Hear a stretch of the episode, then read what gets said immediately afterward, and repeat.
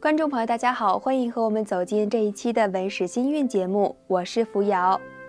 古人云：“命里有时终须有，命里无时莫强求。”今天我们讲的就是一位传奇女子的一生。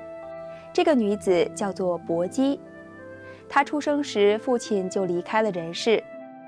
当时正值秦末，诸侯们纷纷起兵叛变，割据自立。她跟着母亲在战乱之中相依为命。究竟发生了什么事？为什么命运坎坷的他后来却名垂千古？就让我为你从头细说。当时魏国的魏豹自立为王，薄姬的母亲也是魏国人，就将已经亭亭玉立的薄姬送给了魏豹当小妾，并且还请了非常有名的相术女侯许父来看看薄姬的命运。许父见了薄姬之后说：“当生天子。”也就是说，薄姬未来会生下天子。魏豹也听说了这个预言，心中大喜。如果薄姬生的儿子是天子的话，认为自己肯定是要当皇帝了。在种种考量之下，魏豹决定叛离汉朝。可是魏豹不仅没有成为皇帝，还败给了汉军，而且被杀害，家人都被俘虏。至于薄姬，也被俘虏到了汉宫，并送到了宫中的丝织作坊。某次，刘邦在作坊见到了薄姬，将她召入宫中。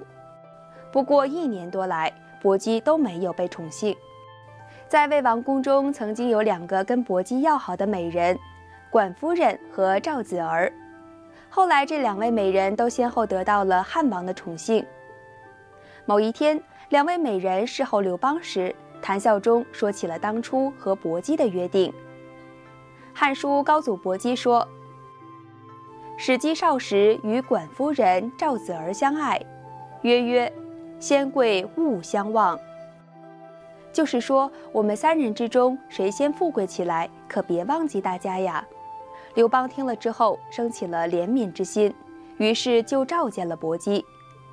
书中还这样描述道：“薄姬对汉王说。”昨暮梦龙具妾胸，就是说，薄姬被召见的前一个晚上做了一个梦，梦见有龙盘踞在她的身上。刘邦听了之后，认为这是大富大贵的征兆，就说要成全这个事儿。之后，薄姬果然生下了儿子。虽然有了儿子，但薄姬依然是非常淡泊，深居浅出。后来，在刘邦驾崩之后，吕后排挤打压其他的嫔妃和他们的儿子，甚至还把戚夫人变成了人质，却唯独放过了不争不斗的薄姬，还将她送到了儿子刘恒的封地，封为代王太后。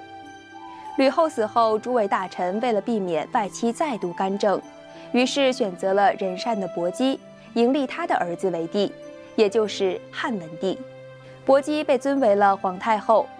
相传汉文帝当政时，曾经洛阳一带蝗虫成灾，薄姬就前往蝗灾最严重的地方住了下来，亲自指挥官兵日夜的驱除蝗虫，得到了百姓的称赞。